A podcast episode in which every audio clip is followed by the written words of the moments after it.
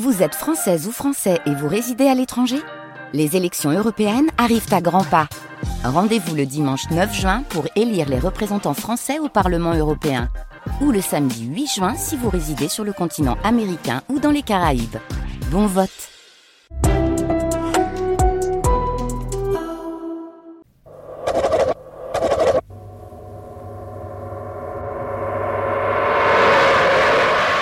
Bonjour et bienvenue aux auditeurs de ce programme Grande traversée Mexico, délires et raisons. Je m'appelle Dominique de Courcelles. Il y a quelques 20 ans, je suis arrivée à Mexico par hasard dans le cadre de mon travail. Peu à peu, Mexico s'est imposé dans les espaces et les temps de ma vie. Je me suis approprié ses sons et ses parfums, ses couleurs et ses saveurs. J'aime marcher dans cette ville haute et immense jusqu'à en perdre le souffle. J'aime y rencontrer les amis qui sont parmi mes plus chers. J'aime boire des margaritas. Je ne quitte Mexico que pour y revenir très vite. Je suis fière d'appartenir à l'Académie hispano-américaine des sciences, des arts et des lettres du Mexique. C'est là mon identité, mon pays, mes délires et mes raisons propres. Mexico délire ses raisons. C'est tous les jours de cette semaine, trois heures et demie d'émission pendant lesquelles je vous convie à un voyage très particulier. Un voyage dans une ville magnifique et terrible, mégalopole de 24 millions d'habitants. Mexico, c'est un monstre à la fois étincelant et opaque, répugnant et charmeur, aujourd'hui à l'ombre terrifiante et burlesque de la pandémie. Acceptons de nous laisser envelopper par ce monstre, par ses formes et par ses couleurs, par ses crises et par ses chuchotements, par ses miasmes et par ses parfums, sur fond de désastres annoncés, pour mieux le comprendre, pour mieux l'apprivoiser, pour mieux l'aimer. Pendant ces cinq jours, nous allons en décliner cinq épisodes. Hier, jour de notre arrivée, nous avons visité et observé la ville, ses paradoxes, ses grandeurs et ses détresses. Aujourd'hui mardi, je vous propose de parcourir Mexico au risque de la géopolitique entre le nord et le sud, le Pacifique et l'Atlantique, cruel passage de la drogue, des armes et des hommes, lieu d'affrontements et d'alliances innommables.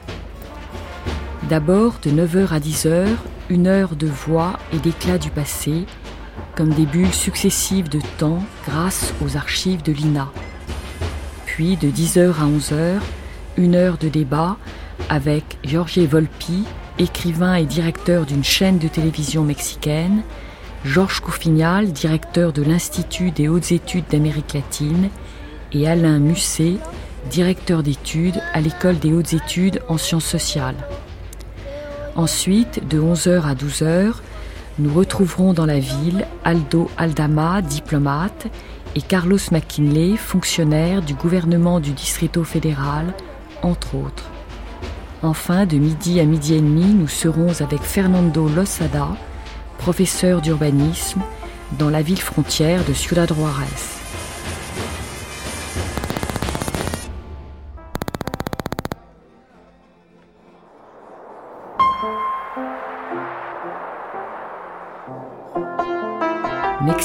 Délires et raisons, un peu comme un voyage initiatique dans notre monde globalisé. Car vivre consiste en l'aménagement incessant de l'espace et du temps, en l'emménagement sans cesse renouvelé de ce qui est trop étroit ou trop vaste.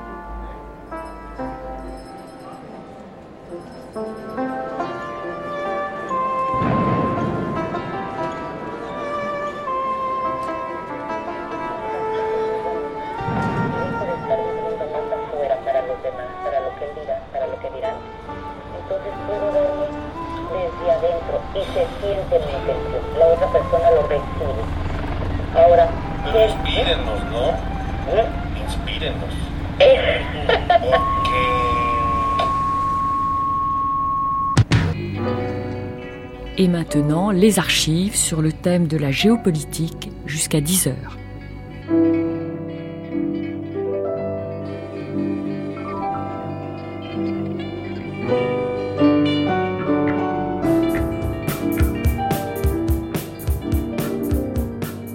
La nuit, dit un dicton, l'air de Mexico est si subtil qu'il n'éteint pas une chandelle, mais tue un homme. Mexique, terre des dieux, dont la fleur nationale est le dahlia.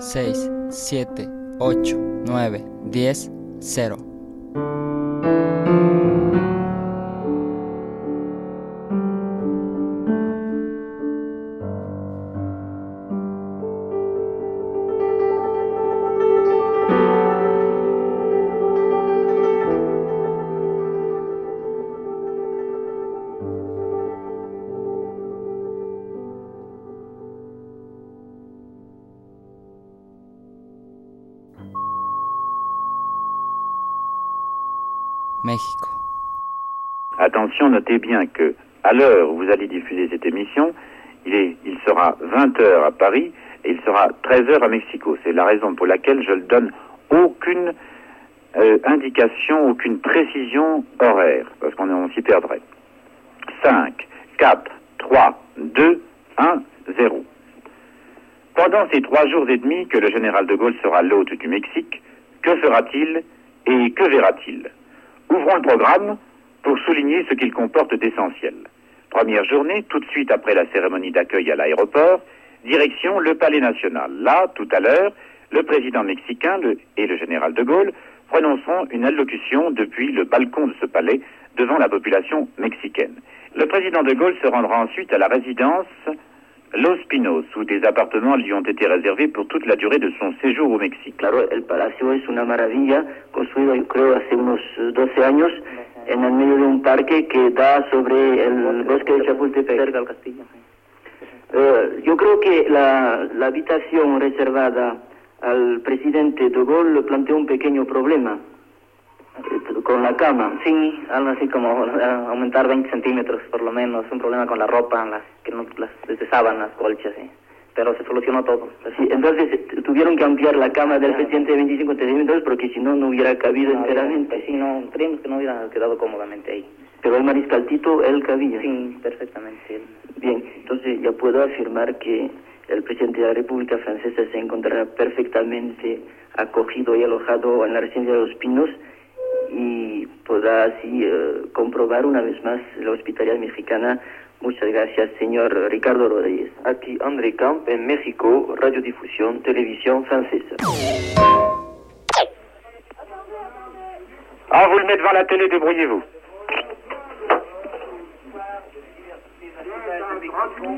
L'une des deux doyennes de l'Amérique latine.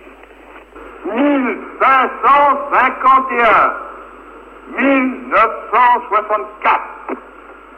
Quel chemin la valeur intellectuelle, morale, humaine du Mexique a-t-elle parcouru pendant cet espace de temps? Mais aussi quelle preuve votre peuple a-t-il donné de sa capacité de progrès qui est le signe et la base d'une grande civilisation? Or, il se trouve que notre monde est en train d'accomplir une transformation à laquelle ne se compare en étendue et en rapidité aucun des changements qu'il a connus depuis toujours. Tandis que jadis la culture générale et les connaissances spéciales apportaient surtout à l'homme un ennoblissement de sa condition et une espèce de compensation à ce que celle-ci avait de rigoureux et d'inéluctable. Voici que l'enclenchement direct de la pensée de la science et de la recherche sur chacune des branches de la technique qui commande la civilisation moderne détermine une modification profonde et accélérée de la vie de chacun et de celle des sociétés. Ne vous effrayez pas, on va le brancher sur un autre récepteur. Continuez à, continuez à tourner. Continuez à tourner. Ce discours de l'université, vous le recevrez aussi en bonne qualité, mais enfin, ça peut nous faire gagner une heure. hein. On va se brancher sur le son de la télé. Nos amis qui sont sur onde moyenne et sur modulation de fréquence, dans quelques instants, aux environs de 50, vont pouvoir assister en direct à la cérémonie d'inauguration de ces Jeux Olympiques. et c'est pour ça d'ailleurs que nous envoyons un petit orchestre.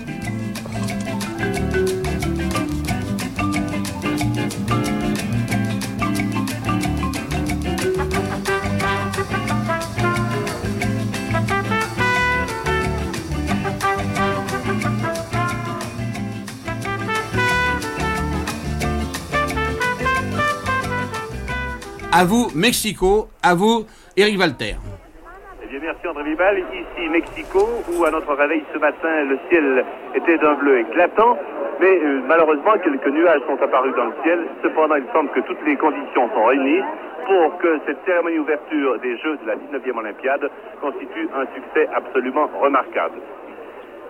Et alors que tous les spectateurs se lèvent maintenant pour applaudir le président de la République du Mexique qui vient euh, de faire son entrée dans la loge officielle. Il s'agit de M. Gustavo Diaz Ordaz qui, d'un geste de la main, salue la foule qui l'applaudit.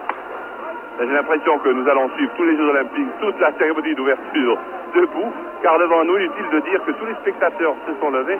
Et maintenant, vous entendez les salves qui annoncent l'ouverture de la cérémonie officielle des Jeux de la 19e Olympiade. Je vous laisse entendre la fanfare. Il y a une délégation qui a tout à l'heure une impression extraordinaire, c'est la délégation cubaine. Habituellement, aux Jeux Olympiques, on va défiler une dizaine ou une vingtaine d'athlètes qui viennent de Cuba, mais là, il y en avait au moins deux ou trois cents. C'était- C'était absolument impressionnant. Ils avaient tous des petits drapeaux et qu'ils agitaient avec un grand sourire. C'était très, très amusant. Et je dois dire qu'ils ont fait une, une impression assez remarquable. Cependant, que passe maintenant devant nous la délégation des États-Unis. Voilà, les Américaines juste devant nous, robe blanche avec euh, une rayure euh, bleue et rouge, bien évident. Et avec une forte et impressionnante proportion d'athlètes noirs, faut bien Oui, quand même. Oui. Il faut le reconnaître avec euh, infiniment de satisfaction, parce que vous n'ignorez pas tout de même que ces Jeux Olympiques, André Vibal nous le disait en guise d'introduction, ces Jeux qui sont les, les sixièmes Jeux consécutifs, c'est la première fois dans l'histoire des Jeux, parce que toujours ils ont été menacés par des conflits très graves. Et bien, parmi les conflits qui auraient pu menacer les Jeux de Mexico, il y avait le conflit des Noirs aux, aux- aux États-Unis. Vous savez qu'une partie d'entre eux avait proposé de boycotter les Jeux Olympiques. Finalement, ils ont tous décidé de participer. J'ai l'impression que les États-Unis ne vont pas le regretter, car ces Noirs vont leur apporter beaucoup de médailles. Mais enfin, la présence des Tchèques que nous venons de voir tout à l'heure, la présence de ces Noirs américains a quelque chose de réconfortant dans le contexte euh, de ces Jeux Olympiques de 1968. Je pense que vous êtes d'accord. D'accord, et puis quand on est pris dans cette ambiance-là, j'ai l'impression qu'il n'y a plus qu'une chose qui compte, c'est le sport, c'est la compétition, c'est formidable.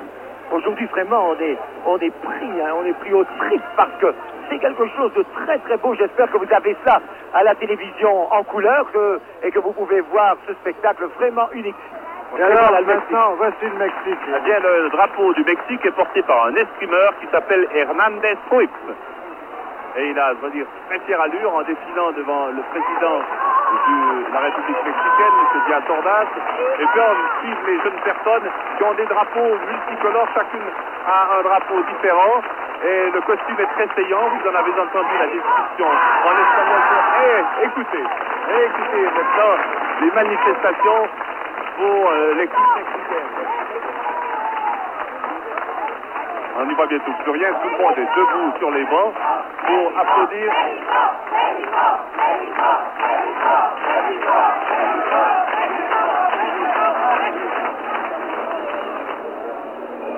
Écoutez la déclaration du président Gustavo Díaz Ordaz.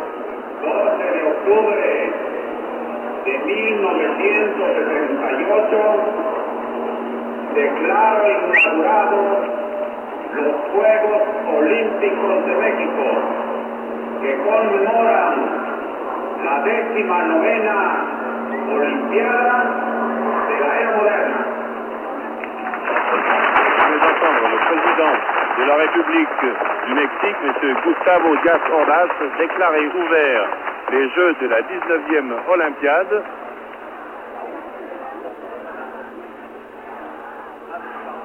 Le drapeau olympique va maintenant monter au mât.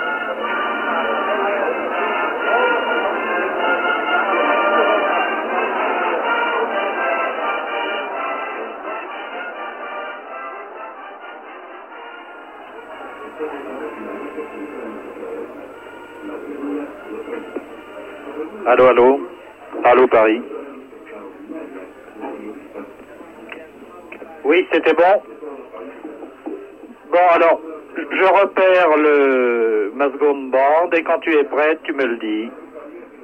En 1968, les participants aux Jeux Olympiques découvrent Mexico et les problèmes de l'altitude.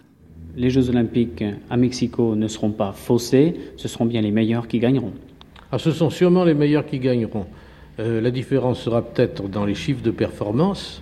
Dans l'absolu, euh, les chiffres seront peut-être moins bons qu'habituellement et encore pas pour toutes les catégories de sport parce que vous avez les, courses euh, très courtes comme le 100 mètres par exemple, vous avez les lancers, vous avez les sauts qui ne seront pratiquement pas influencés, au contraire même par euh, l'altitude. Au contraire, les courses de fond, même de demi-fond, euh, peuvent être influencées dans un sens péjoratif quant à la, performance réalisée, mais la performance doit toujours être interprétée en fonction non seulement de la valeur des individus, mais également il y a le correctif à apporter qui vient des conditions de l'environnement. Donc le meilleur gagnera, mais il gagnera d'autant plus facilement qu'il sera mieux adapté à l'altitude. Alors, est-ce que vous pouvez nous résumer rapidement euh, les conditions dans lesquelles il faudra se trouver pour être acclimaté? Eh bien, je crois qu'il est nécessaire d'envisager un stage préalable d'adaptation d'une quinzaine de jours ou de trois semaines même en altitude avant les compétitions.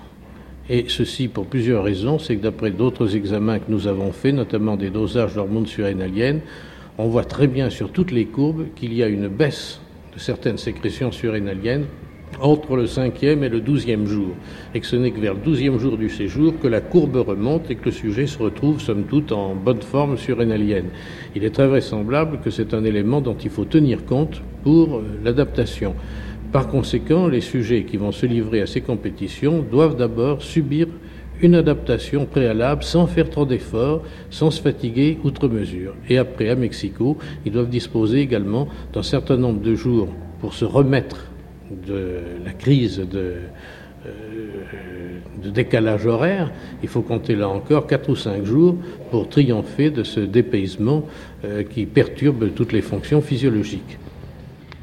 Donc, euh, ces problèmes de Mexico vous ont permis, vous les médecins, de vous livrer à de nombreuses études. Et ces études pourront peut-être servir dans un avenir plus proche qu'on ne le croit, peut-être, quand il sera question euh, d'envoyer euh, des hommes vers Vénus ou vers la Lune. Parce que là, il y a un problème à haute altitude que vous aurez peut-être à étudier dans quelques années, sinon dans quelques mois, même maintenant peut-être. Voici maintenant une modulation en espagnol pour la section Espagne.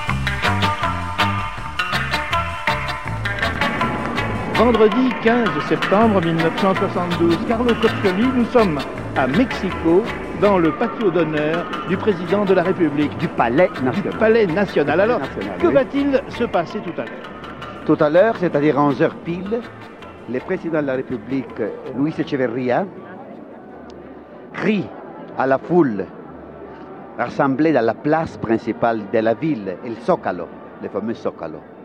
À côté de la cathédrale, la grande cathédrale, comme ça.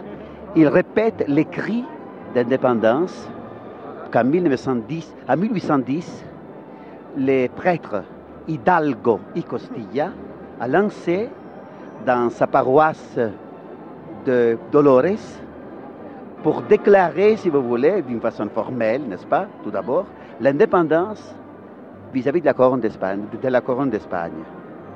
C'est dans tout le pays, dans toutes les villes du Mexique, même dans les villages, à 11 heures pile, les, les maires, si vous voulez, les gouverneurs, les autorités répètent les cris Viva Mexico, vive le Mexique, vive l'indépendance mexicaine. Et avant, on, disait que meurent les Espagnols. On ne le dit plus maintenant. Alors, euh, tout ça dans une atmosphère assez extraordinaire de ferveur. Vous voyez, il y a une sorte de ferveur, de couleur, de la musique. Le patriotisme est très senti au Mexique. Ça fait partie de l'héritage spirituel des Mexicains. Pas, c'est un fait culturel très profondément senti. On considère l'indépendance comme quelque chose qui est arrivé hier. On se sent encore étonné, si vous voulez, joyeusement étonné devant l'indépendance, devant l'effet d'être finalement libre. Carlo Cozzoli, le palais et le patio du palais est décoré et fort bien décoré. Et de quoi s'agit-il? Alors, ce sont des blasons qui sont là tout autour. C'est des blasons, c'est comme des armoiries. Ce sont les armoiries des États qui composent la fédération, les États-Unis mexicains. Vous voyez, Veracruz, Yucatan, Zacatecas, Aguascalientes, Baja Californie, etc. Au premier étage, vous voyez, il y a les fresques de Diego Rivera, les grands fresques de Diego Rivera, qui célèbrent l'indépendance du pays, la conquête espagnole, la résistance des Indiens contre l'espagnol. Au, fond, toute l'histoire du Mexique a, été faite en fonction de, contre quelque chose, enfin contre les Espagnols, contre le, los conquistadores espagnols, n'est-ce pas? Pendant quatre siècles, le Mexique a senti, en dépit de son métissage, du, métissage racial, s'est senti toujours du côté de l'Indien. Alors, vous, savez, il y a quelque chose à dire maintenant, c'est assez, c'est assez curieux. Au fond, on répète, et ce n'est pas un paradoxe, c'est une vérité, l'indépendance mexicaine a été faite par des criollos, des créoles, c'est-à-dire des fils d'Espagnols, des Espagnols. Le prêtre Hidalgo, Miguel Hidalgo y Costilla, qui a lancé les cris de l'indépendance en 1810, était un Espagnol, était un blanc. Alors, il a fait l'indépendance. L'indépendance du pays a été faite par les Espagnols. Tandis que, c'est un, autre paradoxe, la conquête du pays a été faite en 1520 par les Indiens. Parce qu'au fond, Cortés, avec euh, ces quelques dizaines d'hommes, n'aurait pas conquis le pays s'il n'avait pas aidé par les Indiens de Tlaxcala. Alors on dit, et c'est le paradoxe mexicain, que la conquête du Mexique a été faite par les Indiens, l'indépendance du Mexique a été faite par les Espagnols. Voilà, vous savez, c'est le pays des paradoxes. Oui, on rend les honneurs. Oui, on, rend les honneurs au drapeau, le drapeau mexicain avec euh, l'aigle, vous voyez l'aigle qui dévore un serpent sur un figuier de barbarie pour euh, rappeler la fondation de la ville de, de Mexico de Tenochtitlan.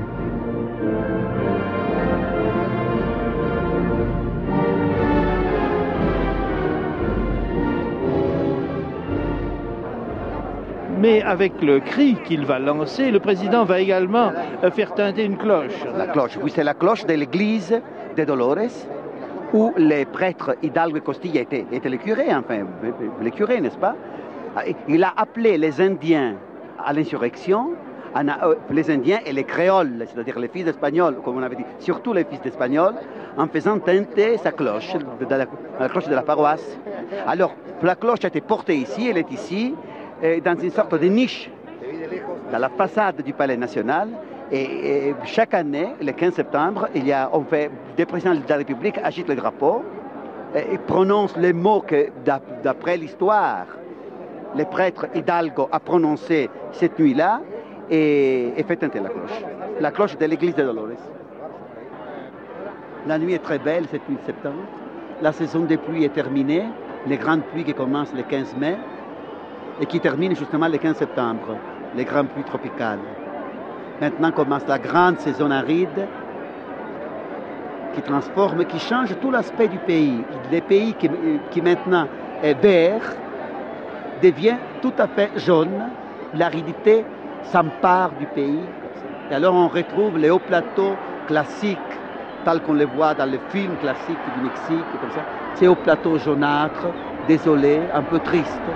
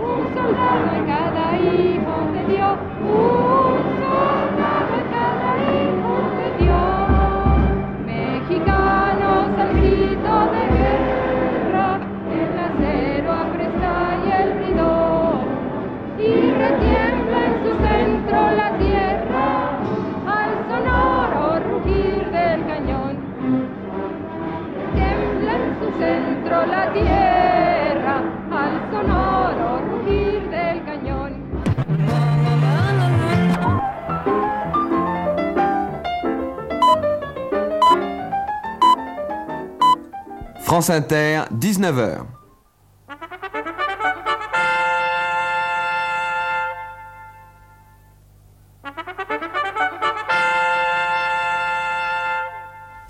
ORTF Information, Édouard Laure, Didier Leca.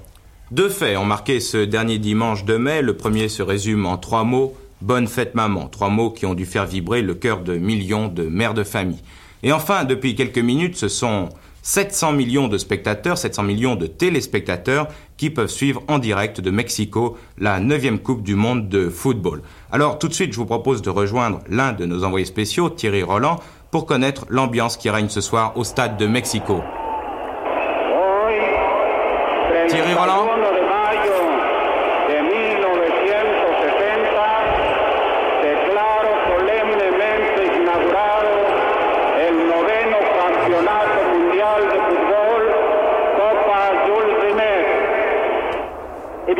que vous venez d'entendre, c'est la voix du président de la République du Mexique qui a donc déclaré ouverte cette neuvième Coupe du Monde. Et le match entre le Mexique et l'Union soviétique est commencé maintenant depuis six minutes. Euh, rien n'a été marqué. Ça n'est évidemment pas un grand match. Ça ne peut pas être un grand match entre ces deux équipes qui ouvrent la Coupe du Monde.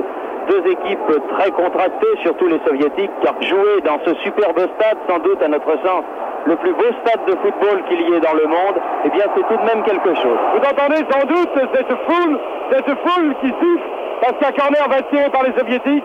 Eh bien voyez-vous, c'est là l'image même d'un match que l'on dispute au stade Aztec. L'on se bat contre 11 adversaires et puis l'on se bat également contre des dizaines de milliers de spectateurs qui sont passionnés, pas méchants d'ailleurs. On a vu des gens qui tout à l'heure criaient et qui en même temps souriaient en nous regardant.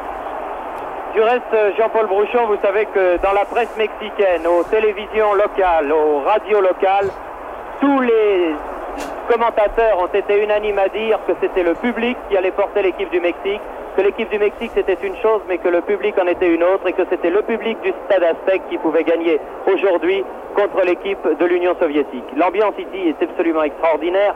C'est une ambiance fantastique et certainement les Russes n'ont jamais disputé un match dans de telles conditions. 0 à 0, donc un quart d'heure de jeu ici au Stade Aztec. À tout à l'heure, donc peut-être à la fin de cette émission. Carlos Fuentes, au micro de Jacques Chancel, 1979. Le nationalisme, il faut le comprendre, le nationalisme mexicain est le nationalisme d'un pays pauvre, euh, d'un pays faible, qui a dû se défendre contre des pressions et des menaces euh, extrêmes euh, venues de l'extérieur. Il faut penser que le Mexique a été envahi par les États-Unis, la moitié de notre territoire était perdu. Il était envahi par la France, euh, Napoléon III. Il été envahi à plusieurs reprises au XXe siècle par les États-Unis encore. Alors, c'est ce nationalisme-là, mais qui n'est pas un nationalisme chauvin, n'est pas un nationalisme réductif. C'est un nationalisme qui veut se transcender avoir une opportunité d'être et d'arriver aux autres. Et tout mon démarche comme écrivain, vous savez, c'est de retrouver ces points où notre nationalité euh, devient quelque chose d'autre, retrouve les hommes en général. L'effort de ce livre de Terra Nostra est un peu dans ce sens-là. Euh, vous comprenez, M. Chancel, ça va beaucoup plus loin de la nationalité mexicaine pour chercher nos racines espagnoles, nos racines méditerranéennes, et à l'intérieur de l'Espagne, nos racines arabes et juives. C'est ça la Terra Nostra, c'est une terre très vaste, très large. Mais par quelle qualité, par quel défaut euh, êtes-vous euh, vraiment mexicain? Carlos Fuentes. Non, je suis, euh, je suis mexicain. Je bon, si je veux vous raconter un peu, vous savez, mes, mes, ancêtres viennent de l'Espagne, aussi de l'Allemagne, curieusement. Mon arrière-grand-père était une socialiste allemande, lassalien, qui était contre Bismarck, qui est arrivé planter du café au Mexique. Il est devenu riche et aussi euh, mélangé avec les Indiens. Nous sommes tous métis, le Mexicain, euh, euh, vous savez.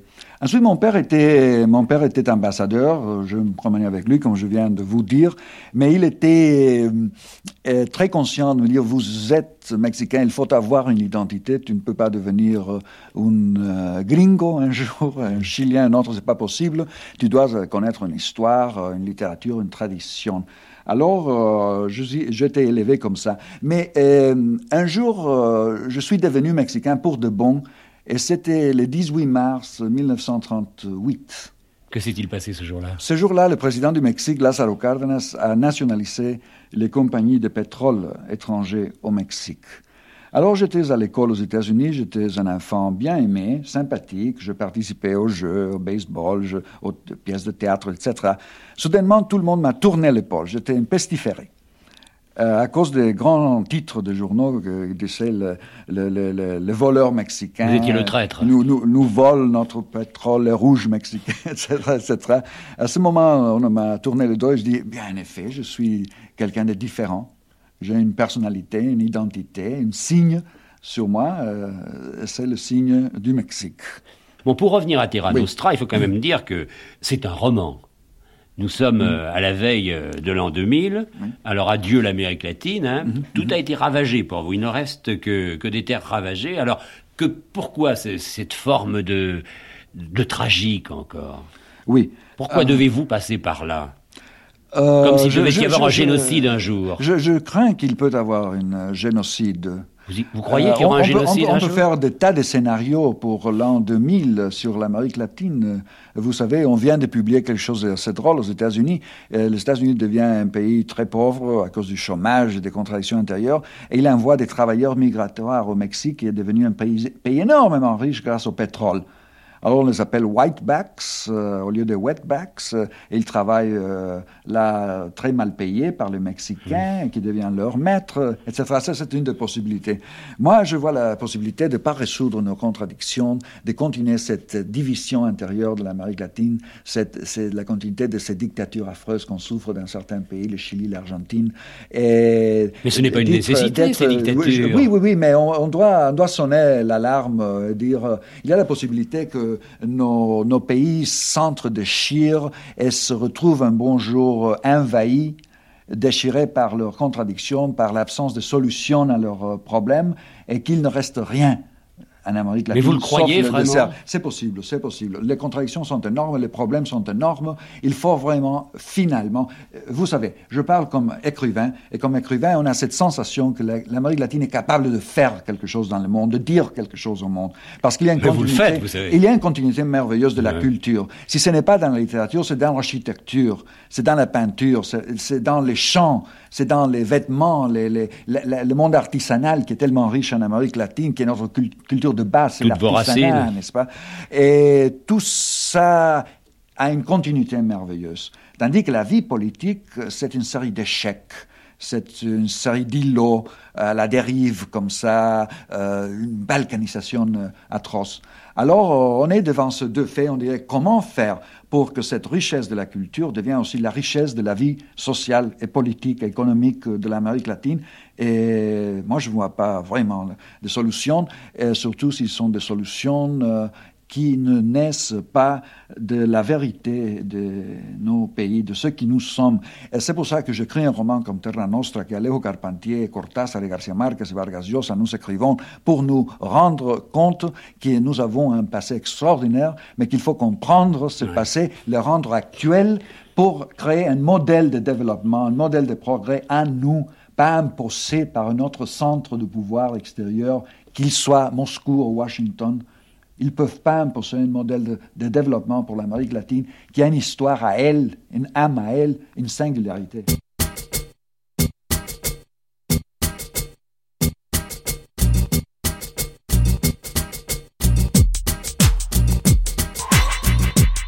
« 1981, avec Éric Laurent, une frontière pour deux mondes. L'OPEP existe et fue fundada en 1960. L'OPEP a été fondée en 1960 et la raison fondamentale de sa création était que les pays possédant du pétrole défendent ce patrimoine, cette ressource non renouvelable contre les firmes multinationales qui l'exploitaient. Le Mexique avait résolu ce problème. 22 ans auparavant, en 1938, nous avons nationalisé notre pétrole. Donc, nous n'avions pas de raison fondamentale de rejoindre l'OPEP. D'autre part, le Mexique est un pays qui est très jaloux de sa souveraineté. Une aspiration permanente des Mexicains, concrétisée dans notre constitution, dans l'idéologie du parti officiel, et l'indépendance économique et politique. Faire partie d'un cartel comme l'OPEP était en opposition avec cette indépendance et cette souveraineté. Il nous déplairait qu'à un moment donné, pour des raisons politiques, parce que la France a offert asile à M. Panissan, par exemple, l'OPEP estime que nous ne pouvons pas vendre de pétrole à la France, qui est un pays ami. Alors ceci est un phénomène qui peut arriver dans un cartel si l'on n'est pas disposé à respecter ce genre de mesures, presque unilatérales, et qui concernent les relations bilatérales de pays traditionnellement amis. Y appartenir n'a pas de sens. D'autre part, le Mexique respecte et se solidarise avec la position de l'OPEP.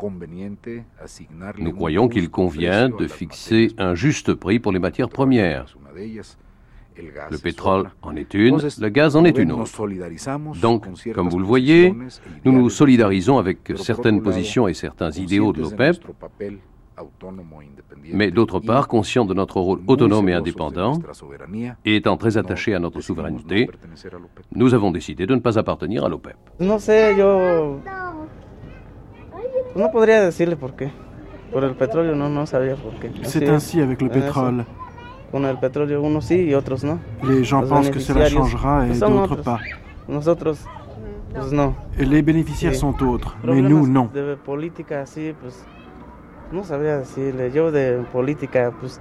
casi Le yo- problème politique, je ne pourrais pas no me dire. Moi, la politique, non, je ne veux pas me mettre dans la politique. Lo Eh bien, le pétrole, ça aide plutôt les politiciens, le gouvernement. Mais pas no, les travailleurs. Il n'y a aucun bénéfice pour nous. En cambio, nos suben y En nos suben échange, on augmente le prix de l'essence, alors que nous sommes producteurs de Pues, ¿Qué será pétrole? Qu'est-ce que cela serait s'il fallait l'apporter? Pétrole, uranium. Les pays regorgent de ressources énergétiques qui ont permis de desserrer la dépendance politique envers Washington. Mais les trois quarts des investissements réalisés à l'intérieur du pays sont encore nord-américains.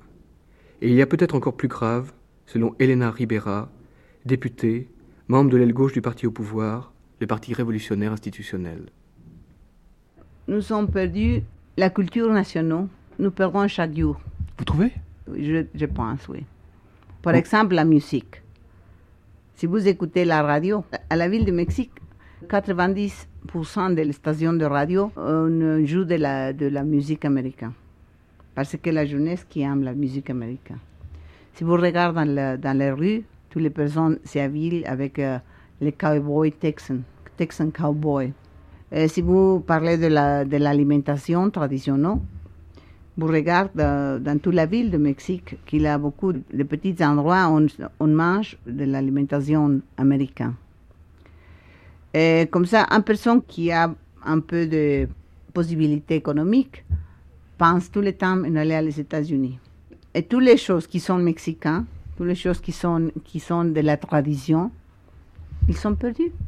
Et chaque jour, c'est plus en plus la lutte que nous avons, mon génération, par exemple, les personnes qui en pensent comme moi, pour conserver la culture mexicaine.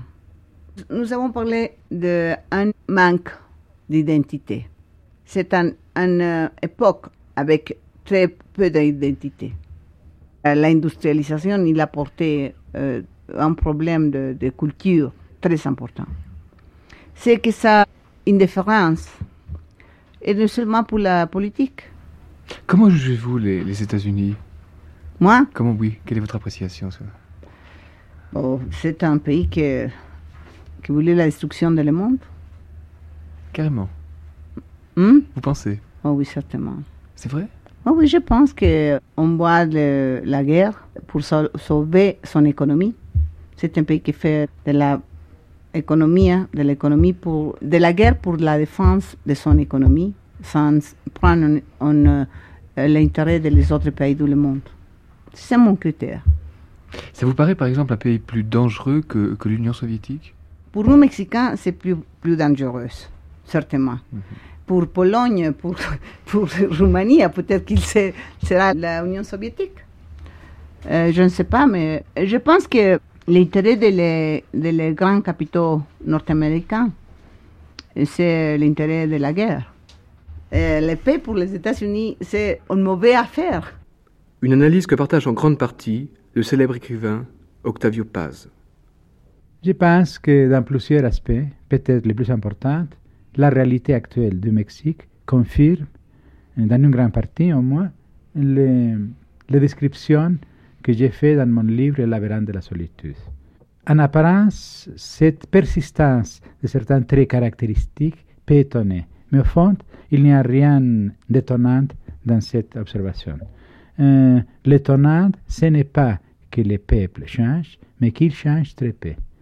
L'étonnant, c'est plutôt la persistance de certains traits dans les peuples. Vous pensez qu'au niveau idéologique, par exemple, la pénétration économique américaine est beaucoup plus, beaucoup plus forte et efficace que, par exemple, les idées de gauche? Je pense que ce n'est pas économique seulement l'influence américaine, mmh. c'est la fascination qui exerce oui. euh, sur la mentalité mexicaine la, la, vie américaine, surtout pour les peuples. Et c'est clair, les Américains vivent mieux que les Mexicains, ils sont plus libres que les Mexicains, et cette fascination est compréhensible. Le Mexique était, est un pays assez enfermé en soi-même, mais qui a eu des influences de l'extérieur. Mais en général, les influences de l'extérieur ont été par, les, par la voie de la, classe dominante, soit la classe riche, soit la classe intellectuelle. C'est le cas de, l'influence française, disons, au XIXe siècle, qui a été surtout une influence. D'un côté, euh, la fascination de la l'aristocratie mexicaine à cette époque, les riches du Mexique, pour la vie parisienne. Et en même temps, la fascination des intellectuels pour la pensée et, et la culture française. Mais au XXe siècle, ce n'est pas les intellectuels seulement ou les riches du Mexique qui regardent les États-Unis, c'est surtout le peuple. Alors l'influence vient par les ouvriers, les travailleurs, euh, les gens qui écoutent la télévision et la radio, etc. C'est une influence tout à fait différente. Alors je pense que oui, c'est une influence euh, qu'on peut regretter dans certains aspects, et en même temps, d'autres aspects, non. Il y a de, de, bonnes choses dans cette influence. Mais ça, ce n'est pas le problème. Alors, dans le sens de l'influence des idées de, gauche au Mexique, ça, encore, c'est un phénomène de la partie moderne du Mexique. C'est-à-dire, ce n'est pas la classe ouvrière, euh, ni la classe paysanne, mais c'est la classe moyenne, et surtout la classe intellectuelle, qui a été soumise à l'influence euh, de, la pensée de gauche, disons, de la pensée socialiste au Mexique.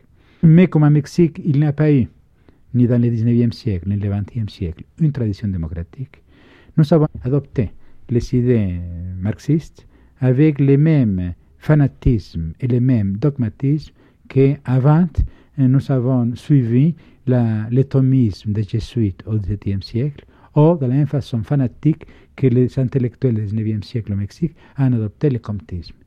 Comte a été mm, pour le Mexique une sorte de, préfiguration de Marx et de Lénine.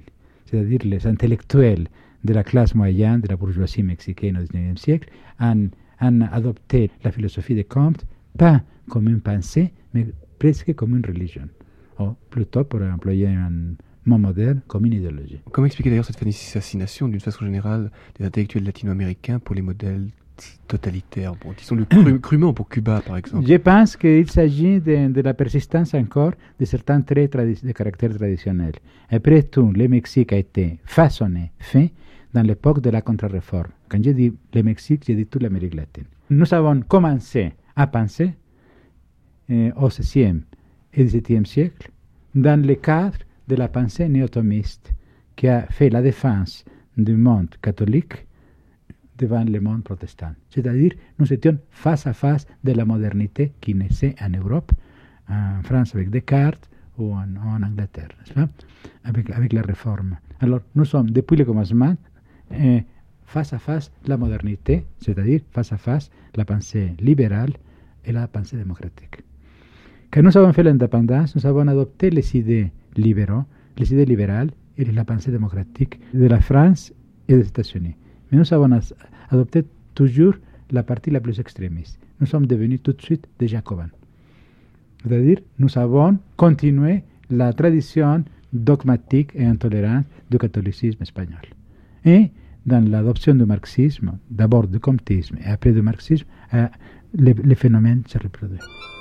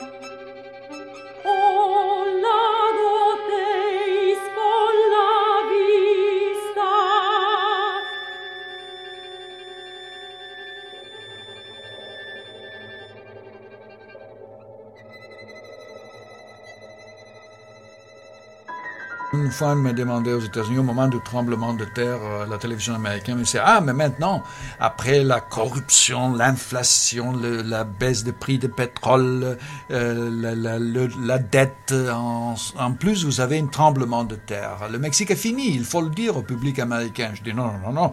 Le Mexique a une capacité de, survivance. Le Mexique, c'est un pays phénix.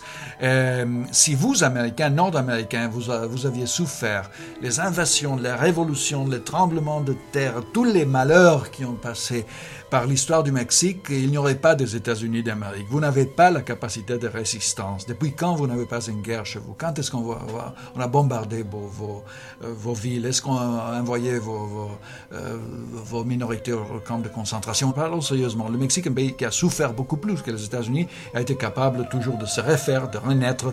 La survivance est la grande, la grande force du Mexique, je crois.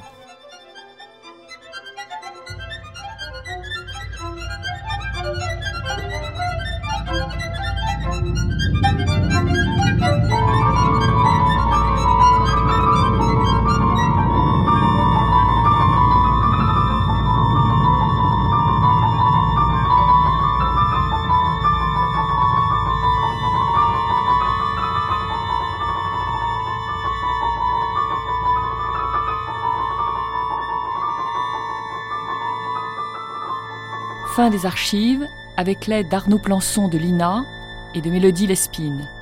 Dans un instant, le débat. Arm, arm, hand, mano. Hand, hand. Fingers, dedos. Fingers. Good, very good. Fingers. Esta embajada se limita a proteger los intereses norteamericanos, nuestros intereses, señor Horman. Pues no son los míos. Hola, les voy a hablar de un lugar íntimo y acogedor.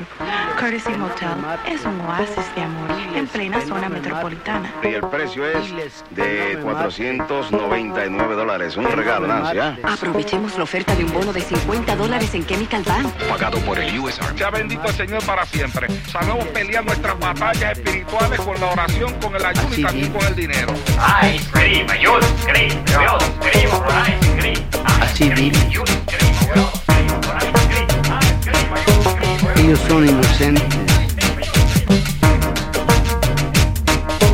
Diles que son inocentes.